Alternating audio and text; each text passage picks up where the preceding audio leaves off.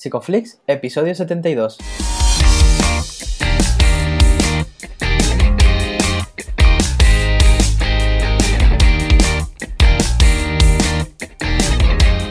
Bienvenidos a Psicoflix, un espacio de psicólogos para psicólogos, un podcast donde entre todos buscamos ser cada vez mejores profesionales de la psicología. Aquí hablamos de todas las estrategias, técnicas y noticias de la psicología contemporánea, pero siempre con la evidencia científica que nos gusta defender. Hoy estamos grabando el episodio del 13 de agosto y estamos emitiendo en nuestro episodio número 72, en el que vamos a hablar de la psicología en instituciones penitenciarias. Pero antes, recordaros que en psicoflix.com podéis registraros de manera gratuita y estar al día de todas nuestras novedades. Bienvenidos al podcast, yo soy Ye, buenos días, buenas tardes, buenas noches según estéis escuchando esto, seguramente pasando mucho calor como nosotros y bueno, Darío también está al otro lado pasando mucho calor, ¿qué tal Darío? ¿Qué tal, Ye? Pues bueno, esperando que esta vez no haya problemas técnicos. Lleva mucho tiempo, ¿no? Esto sin fallar nada. Parece que ya iba tocando. Creo que está puesto en el calendario de hoy vais, a tener problemas, vais a tener que regrabar, vais a tener que hacer algo. Creo que se ha ido de verano también con mucha gente. Y que sepáis que ha sido una pena porque ya habíamos grabado unos 10-15 minutos de podcast, había quedado súper chulo, esperamos, seguro que va a quedar igual de guay porque la persona que está ahí con nosotros tiene mucho que aportar. ¿Quién es ella? Pues mira, hoy ella es Jessica García Luna, ella es psicóloga, pertenece al Cuerpo Superior de Técnicos de Instituciones Penitenciarias y es máster en Psicología Forense y Penitenciaria. ¿Qué tal Jessica? ¿Qué tal? Muy bien. Una pena que se haya perdido allí unos minutillos, pero vamos, que yo, yo repito lo que queráis. Yo encantada de hablar con vosotros. Qué apaña, qué apaña. Como dice, ¿no? más, que las, más que las pesetas. Algún, economista diría que. Bueno, nada, nada. Eh, ya está, estamos aquí. Para algunas preguntas las repetiremos porque han quedado súper chulas, pero vamos a empezar como empezamos y te vamos a pedir que te presentes un poquito. Pues eh, yo soy Jessica, Jessica García Luna. Eh, como habéis dicho, formo parte del Cuerpo Superior de Técnicos de Instituciones Penitenciarias. Y bueno, mi formación, pues la carrera de psicología y luego hice el máster en psicología forense y penitenciaria y luego me apunté a las oposiciones y aquí estamos. ¿Qué, fue lo que te llamó la atención de, este ámbito de la psicología que en muchos casos es muy desconocido? Pues es verdad que, es muy desconocido porque yo, por ejemplo, en la carrera no tenía ni idea de, de esta parte de la psicología Sí que es verdad que a mí me gustaba mucho la mente del criminal y tal, pero realmente yo no sabía que existía eh, una oposición y psicóloga penitenciaria, yo no tenía ni idea. Entonces yo creo que lo que más me, atrajo es eh, poder conocer la mente del criminal de cerca y, poder participar del, propio principio que tenemos en el sistema penitenciario español, que es la reinserción. Desde luego parece que el tema de las salidas en psicología es un poco ambiguo, ¿no? Que no, lo dejan claro y hay ciertas áreas como la tuya que son completamente desconocidas en algunas facultades. Bueno, mm, hay muchísimas cosas que ya sabes que quiero preguntarte, pero creo que es interesante que empecemos por la oposición en, sí misma, ¿no? Que, es, bueno, ahora, ahora nos contarán, ¿no? Pero podría ser, eh, bueno, empezando por el principio. ¿Qué te dio, qué, te motivó tú, a ti concretamente a, empezar unas oposiciones que ya nos has dicho que no son tan duras como esperábamos? Sí, es verdad. Eh, pues, eh, a ver, desde siempre yo siempre he tenido como mucha curiosidad por el mundo criminal, con las historias de Sherlock Holmes, con la novela negra, etcétera, y, y realmente en un principio yo pensaba que iba para policía pero luego yo dije, bueno, no, para policía tampoco no me atraía porque no conocías la mente del criminal de cerca, simplemente pues le detenías y le metías en un sitio para que le juzgaran y punto. Entonces, eh, realmente yo me metí en la carrera de psicología porque eh, vi en unos de estos documentales de asesinos eh, a una psicóloga forense hablando y hablaba de, la mente del criminal y dije, hostias, eh, eso existe. Y me metí a la psicología mm, por eso, por esa mujer que ni siquiera sé cómo se llama, ni, ni recuerdo su cara, ni absolutamente nada. Solo sé, que era mujer y que estaba hablando de la mente de uno de los criminales, pues eh, del documental tal. Y, y me entró mucha curiosidad y siempre iba con la idea así. Y ya cuando pues acabas la carrera no tienes ni idea de lo que hacer porque como comentabas que es que no hay ninguna salida ni te asesoran adecuadamente, entonces dije pues me meto al máster de psicología forense y penitenciaria que es un poco lo que me gusta y fue ahí donde me enteré que existían las oposiciones, conocí a un psicólogo penitenciario que fue al final mi preparador. Y, bueno, y esa es la historia.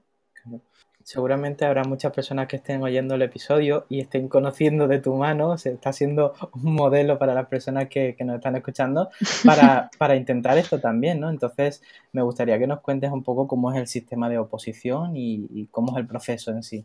Sí, pues la oposición son cuatro exámenes Primero es una parte tipo test en el que va a haber una psicología parte A, que es una psicología un poco más básica, eh, motivación, emociones, etcétera. Eh, luego una psicología parte B, que es un poco ya más específica de psicología penitenciaria, pues eh, programas de tratamiento, em, análisis funcional aplicado a, a prisiones, etcétera. También entra derecho penitenciario y también un poco de derecho administrativo. Luego en la segunda parte es un examen tipo oral, es decir, tienes que hacer una exposición de tres temas, uno de psicología A, otro de psicología B y otro de derecho penitenciario. O sea que te quitas una buena parte del temario de la primera parte. El tercero es el idioma, que puedes elegir cualquier idioma de la Unión Europea y creo que también el árabe. Eh, entonces, pues yo elegí el inglés porque es el que yo creo que domina la mayoría de la gente. Y primero eh, haces una traducción del inglés al español y luego en, una, en un segundo día hablas un poco en el idioma con, con el tribunal. Y el cuarto examen sería un caso práctico que contestas una serie de preguntas en un día concreto y luego otro día haces la presentación delante del tribunal y mantienes un debate con ellos y tal. Y esos son los cuatro exámenes. Además nos decías antes que, que, bueno, tú nos cuentas esto así y, parece unas oposiciones muy difíciles y las oposiciones en general, como ya decía, son, son difíciles prácticamente todas, pero que esta en concreto eh, por lo que nos cuentas, es bastante asequible. Es, es, verdad que es como cualquier otra oposición. Te tienes que tirar tus muchísimas horas estudiando. Yo, por ejemplo, me tiraba 10 horas estudiando al día, 6 días a la semana. Y es muy duro porque son unas oposiciones, yo no digo que sean fáciles, son asequibles, como has dicho. Es decir, que si te lo curras, tienes tu plaza, porque la ratio entre las personas que se presentan y las plazas tampoco es tan grande como puede ser otra oposición como por ejemplo el PIR o eh, la oposición de los maestros u otra oposición. Entonces, precisamente porque es una oposición muy poco conocida, se presenta poca gente y como que tienes más posibilidades de aprobar, menos competencia, si te lo, si te lo curras bien, yo creo que es una oposición que te puede sacar sin ningún problema que choca bastante, ¿no? Por la dificultad que narras del examen y el temario, que no parece para nada fácil. Es duro, es duro y se hace muy largo porque yo lo viví como un trauma, pero, pero es que mm, luego es que merece la pena. Si te gusta todo este campo, te gusta el mundo de la delincuencia, mm, es que este, esta es la profesión, es la profesión con mayúsculas. Dan ganas de ponerse a opositar ahora. A estudiar de repente. y una cosa más de las oposiciones, y ahora entramos en tus funciones y todo lo que hacéis dentro de la, de la prisión. Em, ¿Cómo suelen ser las convocatorias? ¿Tienen algún. cuáles son las plazas? ¿Cómo suele ser todo esto? Em, las convocatorias suelen ser anuales. Es verdad que hubo un par de años por la crisis que no hubo convocatoria y creo que este año tampoco se va a cumplir esa regla de convocatorias anuales por esto del virus, pero vamos, en toda la, historia de, esta oposición siempre han sido anuales. Y eh, plazas, pues normalmente han salido 15 de media. En mi convocatoria, por ejemplo, fueron 55. Y también hubo otra convocatoria hace aproximadamente 10 años así, que sacaron también como cuarenta y pico o cincuenta o por ahí. Es decir, que, que, pues eso, que ven que no hay personal y sacan de vez en cuando un porrón de plazas para cubrir todas las plazas que se quedan desiertas. Pero que, como os comentaba, que la ratio entre personas que se presentan y plazas está bastante bien. Veremos a ver si después de este podcast aumenta, un poco la cantidad de gente que se presenta. ¿Cuál es el tiempo medio que suele tardar una persona en sacar su plaza? Eh, aproximadamente, vamos, lo que yo he visto han sido dos convocatorias. Eh, yo, por ejemplo, me la he sacado en la, segunda convocatoria, porque en la primera no, pues como fui a academia, no nos dio tiempo a ver todo el temario para el primer examen, pero sí que es verdad que, por ejemplo, ha habido gente que se lo ha sacado a la primera convocatoria, que no es común, pero ha habido gente. Pero no es como otras oposiciones que te dicen, no, no, tienes que estar como cinco o seis años, tal. Mm, esta yo la veo, pues eso, dos, tres años, creo que te la sacas, te la puedes sacar perfectamente. Pero claro, currándoselo, o sea, eso no es, no es bueno, estudio un poquito y tal. No, si vas a tope, te lo sacas. Los, los veteranos de otras oposiciones como el PIR estamos mirándote con ojitos porque... veniros, veniros a esta OPO, si necesitamos a mucha gente. ¿Y, cómo, está el tema de, la psicología dentro de las prisiones? ¿Tenéis mucha representación? Cuéntanos, ¿cómo es la figura del psicólogo? Es verdad que la figura del psicólogo es una figura bastante importante dentro de prisiones, eh, porque es una figura en la que conoces realmente al interno. Entonces, el interno suele tener bastante confianza con el psicólogo y bastante respeto hacia el psicólogo y normalmente los equipos de tratamiento ponen mucho peso sobre el psicólogo. Es verdad que luego en la realidad el psicólogo lleva mucha carga de trabajo porque a lo mejor eh, hay un psicólogo pues para cada 200 internos. Entonces, un poco se desvirtúa la función del psicólogo en ese ambiente en el que hay tanta carga de trabajo que, no puede dar abasto. Pero es verdad que el psicólogo es una figura muy importante dentro de prisión. Ahora hablaremos sobre tus funciones y, cómo es el procedimiento, pero te, hice esta pregunta antes y te la quiero hacer ahora otra vez. ¿Qué fue o qué es lo que más te gusta de tu trabajo? Pues eh, lo que más me gusta de mi trabajo es precisamente tener contacto con los internos. Eh, pues como te comentaba antes, eh, yo creo mm, que, no se tiene mucho acceso a lo que es la mente del criminal de verdad. Todo lo vemos a través de, las novelas, de la televisión, de las películas, las típicas películas americanas llenas de psicópatas y de mm, palizas en, en las cárceles y luego la realidad es otra. Yo creo que es más bien por nuestro sistema penitenciario. Eh, a mí lo que más me atrae del sistema penitenciario español es que está basado en un elemento fundamental que es la confianza. Entonces, ese acercamiento que se tiene con esa confianza en la que está basado todo el sistema, creo que es fundamental para conocer al interno y para hacerle bien, para al fin y al cabo cumplir con el objetivo que es la reinserción.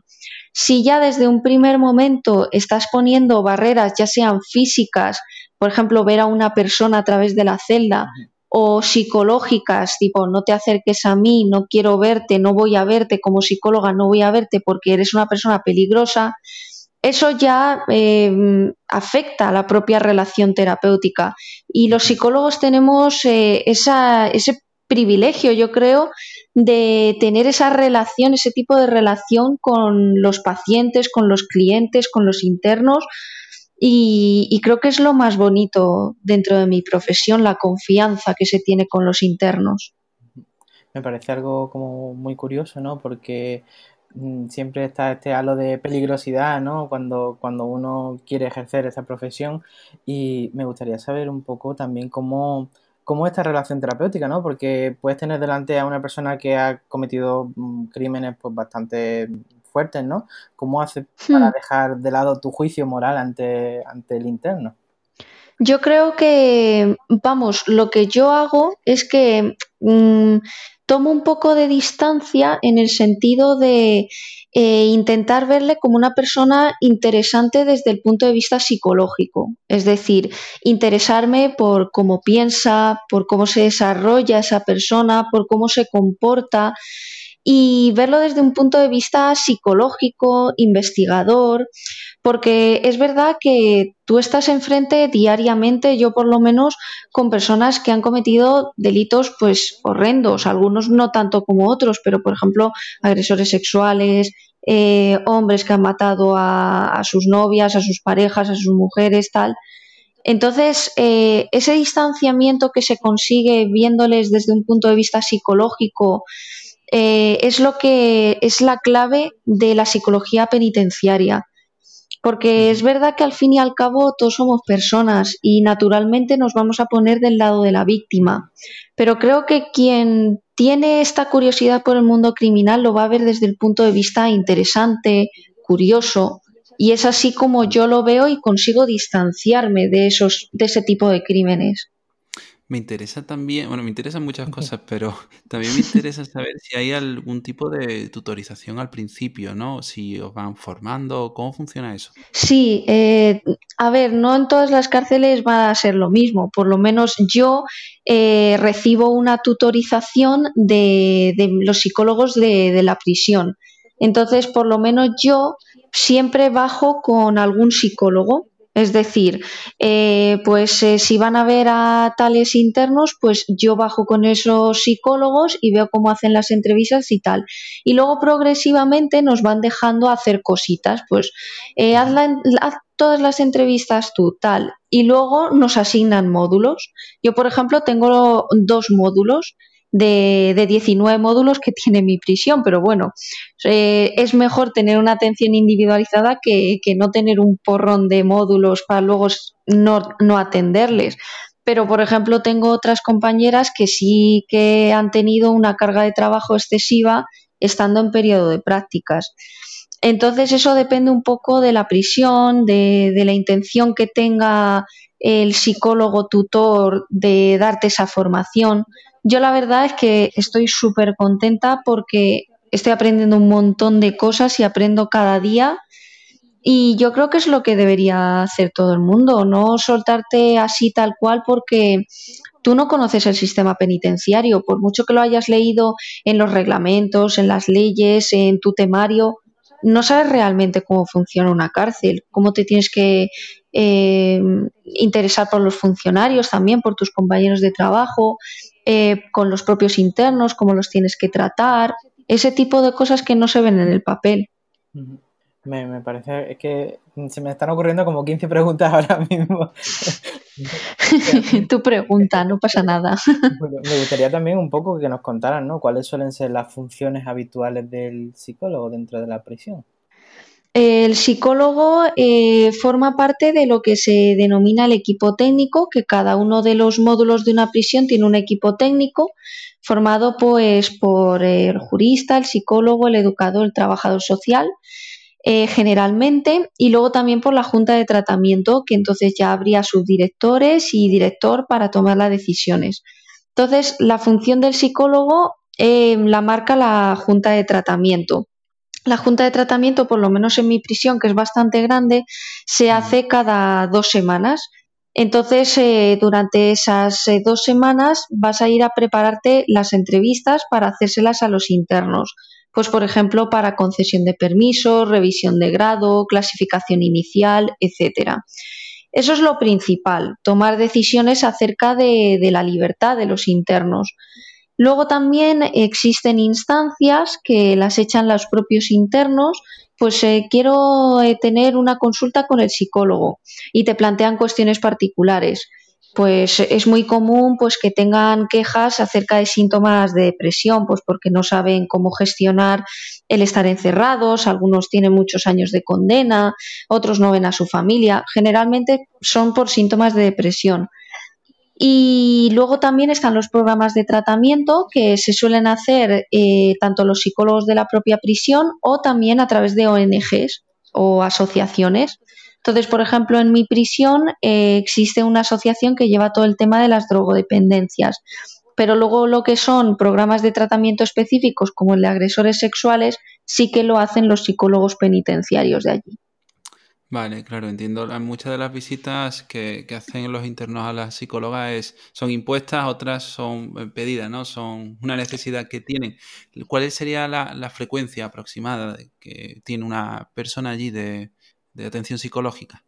Pues eh, muchas veces es simplemente en la junta.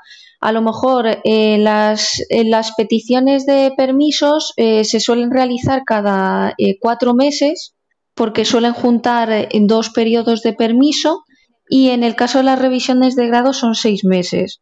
Entonces, si el interno no quiere tener más contacto con el psicólogo, el único contacto que va a tener con el psicólogo es en ese periodo.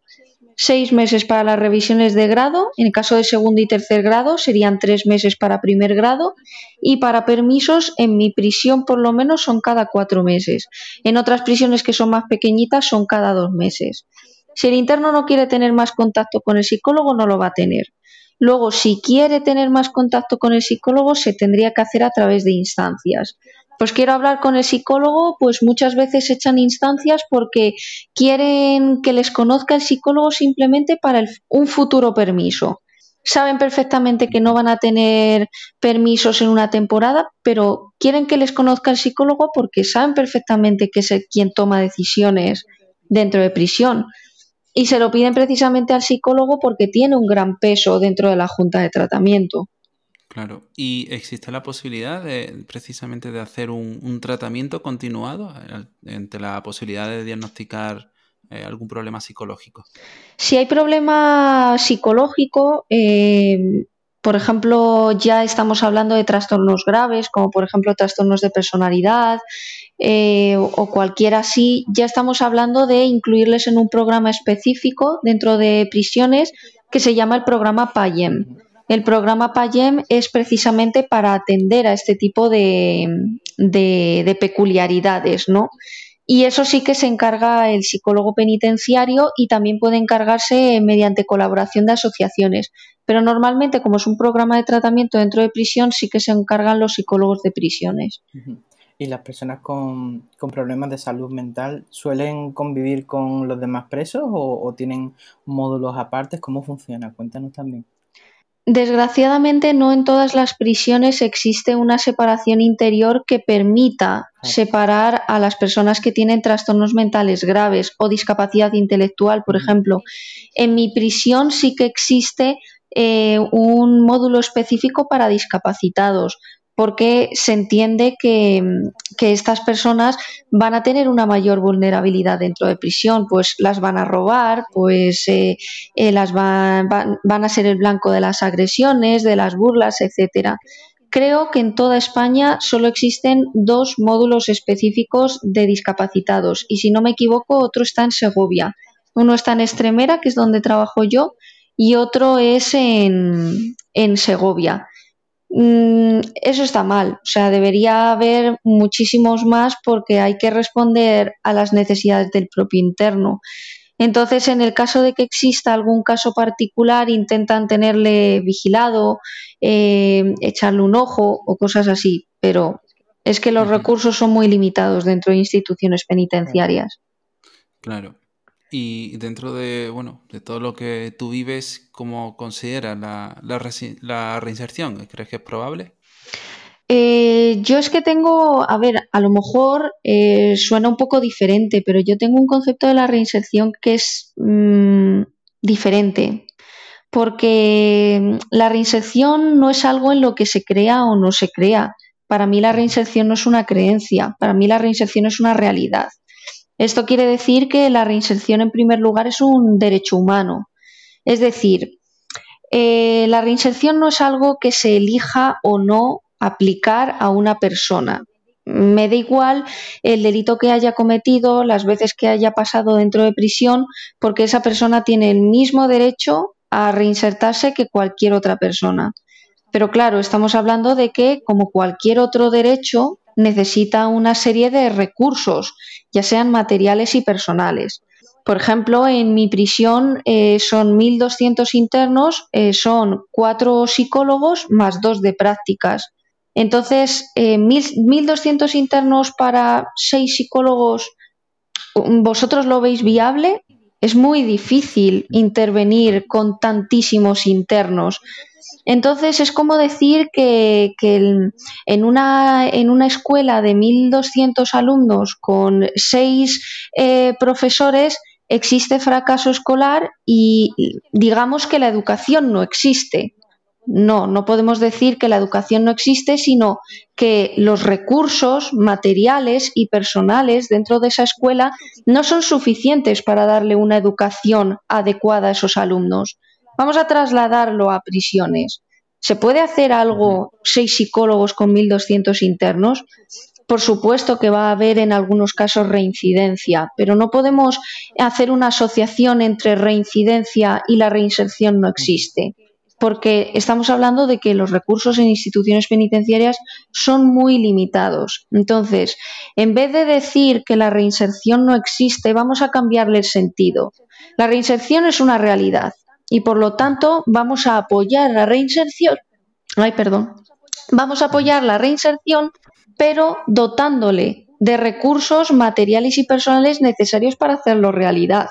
Es lo que se dice convertir un derecho de jure, es decir, un derecho que está en papel, en un derecho de facto, en un derecho que se haga realidad.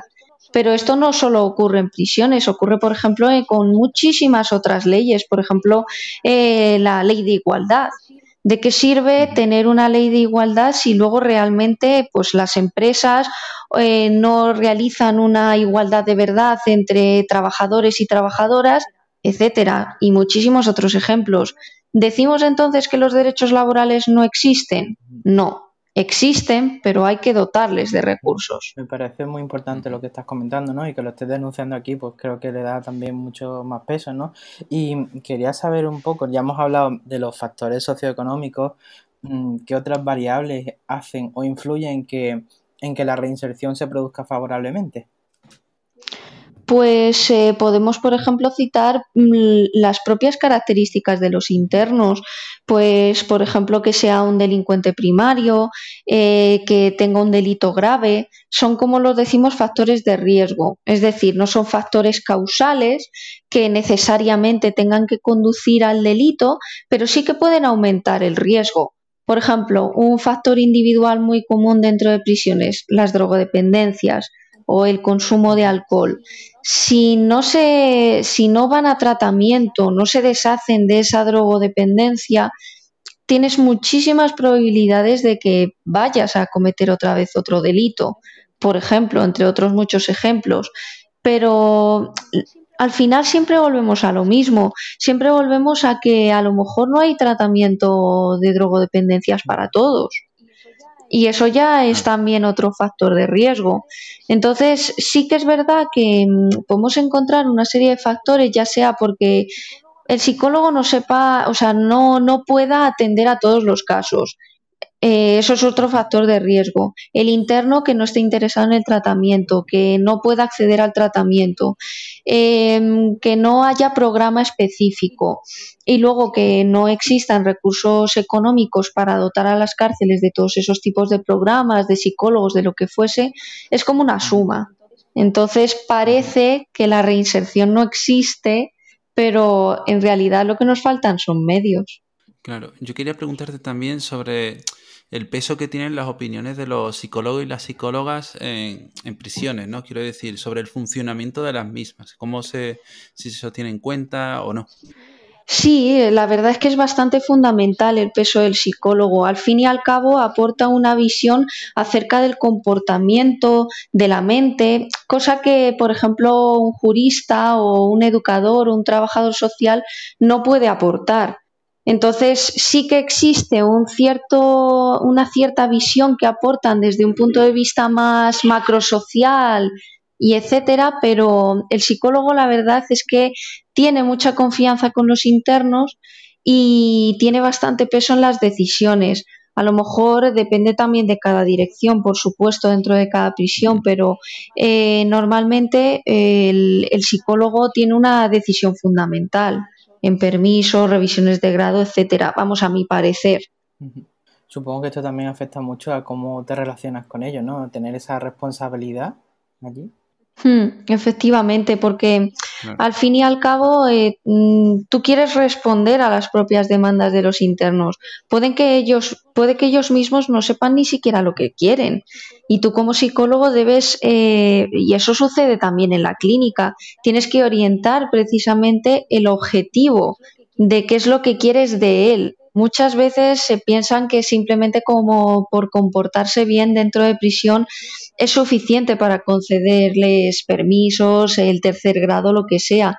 Pero precisamente es el psicólogo penitenciario quien tiene que orientarle a decir, no, yo quiero que lo que cambies es eh, precisamente los factores que están relacionados con tu delito.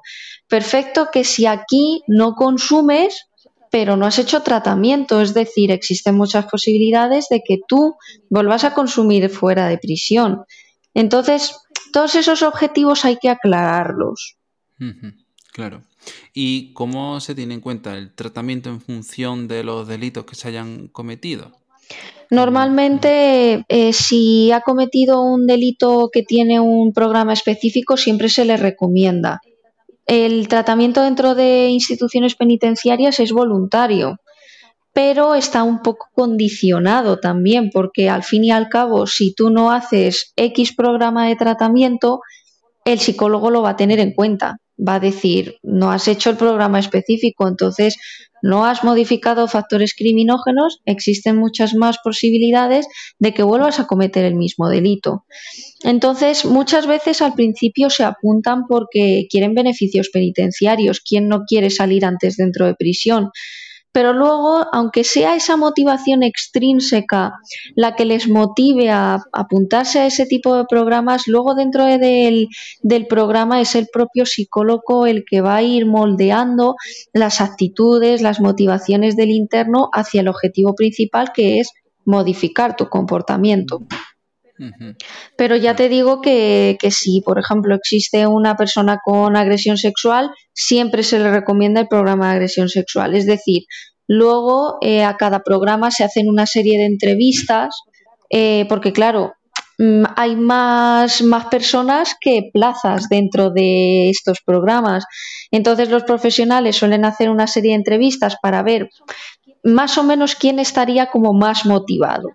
Mm, ya no digo motivado de decir, Buah, yo sí, yo me arrepiento de mi delito, sino motivado de decir, bueno, a lo mejor sí que tengo que cambiar algo. Entonces sí que puede que esa persona sea un candidato, dependiendo un poco del tipo de programa. Y, las personas que, por ejemplo, los presos, ¿no? que muchas veces no reconocen sus actos, ahí cómo, cómo trabajáis. Eso es eh, trabajar poco a poco. Es muy difícil porque evidentemente eh, si fuera por todos ellos no habría culpables en la cárcel. Estaría la cárcel llena de inocentes. Pero eh, un poco les... Mm, intentas, es más fácil conseguir una motivación extrínseca, es decir, oye, apúntate a esto porque vas a conseguir programa, o sea, vas a conseguir beneficios. Entonces es un poco hacerles ver que el programa les puede beneficiar ya no solo a su delito, porque a lo mejor lo están negando, pero sí que le puedes decir, oye, te puede venir bien, por ejemplo, para...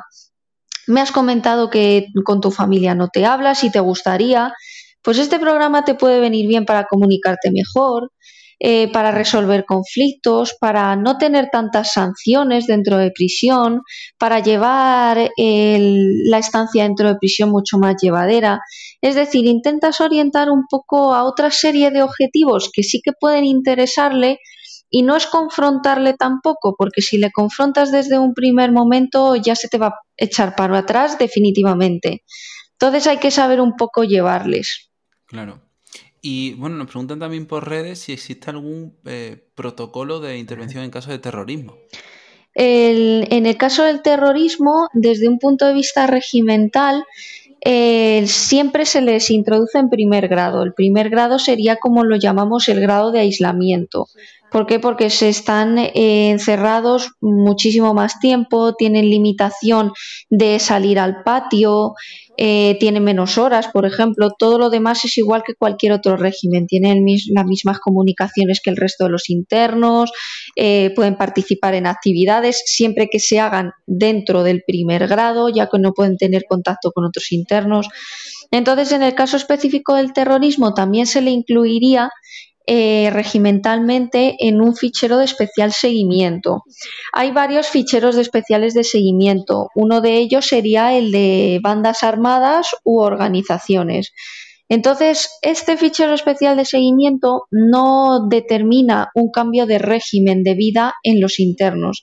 Es simplemente que a lo mejor dentro desde el punto de vista jurídico sí que puede existir una intervención de las comunicaciones o una vigilancia de las visitas, etcétera. Pero nada más que eso. En el caso del terrorismo siempre se le suele incluir dentro del FIES. Desde el punto de vista psicológico y tratamental, Desgraciadamente todavía no tenemos ningún programa de tratamiento específico. Sí que me consta que se está trabajando en ello. Eh, ¿Por qué? Pues porque instituciones penitenciarias va así de lento. Tampoco os voy a contar una historia más elaborada. Entonces, eh, normal, eh, normalmente se hacen los programas de tratamiento en muchos años y en este caso lo están acelerando un poco, pues porque es un programa específico muy importante creo que lo están orientando sobre todo a yihadismo, porque como eh, ahora ya existe poco tratamiento, eh, o sea, pocas personas eh, de ETA dentro de prisión, tampoco les van a hacer un programa de tratamiento mezclándoles con yihadistas, o sea, eso no se puede hacer. Pero sí que es verdad que una instrucción específica, ahora mismo no me acuerdo de qué instrucción es, pero establece que mm, existen tres tipos de, de internos eh, orientados al yihadismo. El primero sería el terrorista como tal, el que comete el acto del terrorismo. Luego el grupo B, que serían los que captan, los captadores. Y el grupo C, que serían los que serían más vulnerables a la captación. Entonces, esa instrucción establece que el tratamiento individualizado debe ser para el grupo A y eh, para los grupos B y C puede ser eh, grupal. Pero claro, esto todavía está en papel, todavía no se ha desarrollado un programa de tratamiento específico, pero sí sé que se está desarrollando actualmente. En estos casos, supongo ¿no? que, habrá muchísimo cuidado con el tema del suicidio, ¿no? ¿De qué manera intervenís o qué tipo de protocolos tenéis en estos casos? Existe lo que se denomina el programa de prevención de suicidios. Eh, esa sí me acuerdo qué instrucción es, es la instrucción 5-2014 y en esa establece una serie de factores que, tras una serie de estudios eh, científicos han establecido que tienen mayor peso o mayores probabilidades de que esa persona eh, tenga más posibilidades de suicidarse. Por ejemplo, que sea un delincuente primario, que haya cometido un delito bastante grave o que haya sido sonado mediáticamente, que tenga drogodependencias, que tenga historial psiquiátrico, es decir, alguna enfermedad psiquiátrica grave, que tenga drogodependencias eh, o consumo de alcohol grave, entre otra serie de factores. Normalmente, si tiene estos factores, se le suele incluir como prevención eh, dentro de este programa. Luego también, luego a lo largo de, de, la propia estancia dentro de prisión, los funcionarios de vigilancia te pueden decir que existe pues un interno que pues que no se lava, no se ducha o está muy deprimido o los otros internos le han dicho que verbaliza que se quiere quitar la vida, etcétera, se le puede meter también en programa de prevención de suicidios. Las medidas de este programa serían el, acompañamiento en celda, es decir, que esté vigilado por un interno de apoyo. Estos internos de apoyo eh, son, eh, están preparados específicamente para ello hacen un curso y se suelen elegir perfiles específicos, pues que tengan una gran empatía, que, tengan a lo mejor un largo recorrido dentro de prisión, que no tengan sanciones, independientemente del delito. No estoy segura de que a lo mejor eh, agresión sexual lo excluyan, porque es un delito que, que dentro de prisiones está bastante mal visto pero no estoy segura. En algunos casos sí que se excluye a los internos por agresión sexual, pero en, prevención de suicidios no lo sé. Y luego también puede ser que le ingresen en enfermería, que en enfermería está eh, vigilado las 24 horas también por internos de apoyo. Entonces esas son las medidas y seguimiento diario, semanal eh, de los profesionales que hacen informes semanales para ver la evolución del interno. Madre mía, no se me ocurren cuatro episodios de podcast que podríamos hacer en torno a, todo. Yo encantada, ¿no? Te quiero, te quiero hacer una pregunta que, hacemos en algunas ocasiones, eh, sobre todo cuando no tenemos muchas veces ni idea de cómo, cómo funciona el trabajo de, de alguna de las personas que vienen invitadas al podcast. Eh. Me gustaría preguntarte sobre un día de trabajo estándar, incluso la hora a la que entras a trabajar, si se puede saber, es decir, cómo funciona tu día a día. A ver, no es en todas las prisiones, porque luego cada prisión es un mundo. Pero yo, por ejemplo, en la mía, yo tengo un horario de 8 a 3 y, normalmente se dobla un día. Es decir, que tú puedes doblar un día y a lo mejor librar un día a la semana. Entonces, eh, pues eso da muchísima flexibilidad y, muchas cosas por hacer, joder. Después de sacarte una oposición se agradece tener un, poquito de tiempo libre. Y, pues el, eh, lo marca también un poco el horario de los internos, porque evidentemente a las 8 eh, no vas a poder ir a verles porque están desayunando, por ejemplo. Entonces, normalmente los psicólogos bajan como a las nueve, nueve y media eh, a hacer pues todas las entrevistas y tal. O, por ejemplo, se quedan dentro del despacho eh, porque los despachos están aparte de los módulos. O sea, entonces eh, tú puedes estar en tu despacho pues haciendo informes, preparando las juntas y tal, o puedes estar viendo a los internos toda la mañana, o en el caso de que dobles ese día, puedes verles por la tarde.